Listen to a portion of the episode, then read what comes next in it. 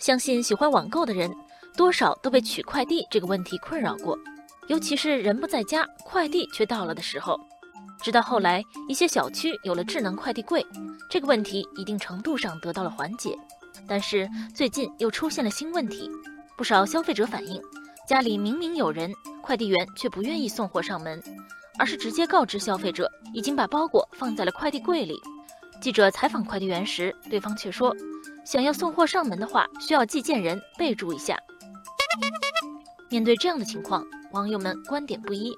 网友阳台上的猫说：“快递员送货时间很紧张，包裹直接放在快递柜里也没什么不妥。”网友巴斯光年说：“出于安全和保护隐私方面的考虑，我就算在家也拒绝快递送货上门，没得商量。”网友瑞雪说：“快递柜就在楼下。”我出去跑一趟，既锻炼身体，又提高了社会效率，有何不可？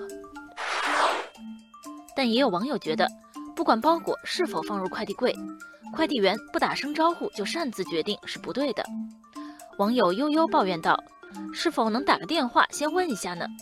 有时候网购的商品非常重，都要自己扛回家，真是太不方便了。”网友春色满园说。有一次，我的包裹放在快递柜里，打开柜子后，系统显示自动签收。后来我发现货物破损需要退货，还要自己付运费，因为店主说应该当面签收。我非常疑惑，送货到柜怎么保证商品质量？发生问题谁来负责呢？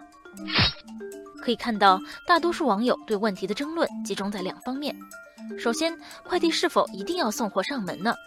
其次，快递员在没有跟收件人商量的情况下，就把包裹放在快递柜里，这种做法又是否符合规定呢？